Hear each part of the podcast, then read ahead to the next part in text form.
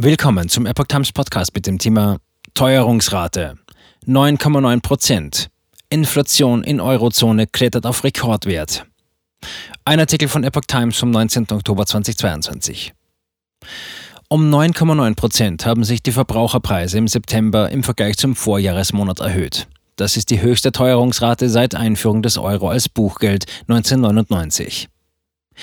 Die Inflation in der Eurozone hat sich im September auf hohem Niveau beschleunigt und einen Rekordwert erreicht. Gegenüber dem Vorjahresmonat erhöhten sich die Verbraucherpreise um 9,9 Prozent, wie das Statistikamt Eurostat in Luxemburg laut einer zweiten Schätzung mitteilte.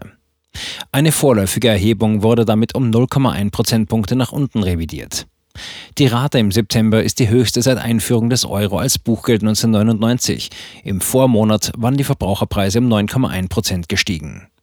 Getrieben wurde die Teuerung erneut durch den starken Anstieg der Energiepreise, die sich zum Vorjahresmonat um 40,7 Prozent erhöhten. Zudem beschleunigte sich der Preisauftrieb bei unverarbeiteten Lebensmitteln, die um 12,7 Prozent zum Vorjahr zulegten. Stärker stiegen auch die Preise von Industriegütern ohne Energie sowie von Dienstleistungen. Höchste Inflationsraten in baltischen Staaten. Die Kerninflation, bei der besonders schwankungsanfällige Preise von Energie, Lebens- und Genussmitteln nicht berücksichtigt werden, stieg von 4,3 auf 4,8 Prozent. Die höchsten Inflationsraten im Währungsraum wiesen mit mehr als 20 Prozent einmal mehr die drei baltischen Staaten auf. So betrug die Jahresinflationsrate in Estland 24,1 Prozent.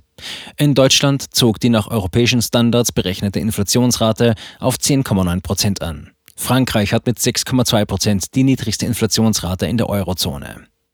Die Europäische Zentralbank EZB strebt auf mittlere Sicht eine Inflationsrate von 2% an. Wegen der faktisch viel höheren Inflation hat die EZB nach langem Zögern mit Zinsanhebungen begonnen. Zuletzt hob sie ihre Leitzinsen im September um 0,75 Prozentpunkte auf 1,25 Prozent an.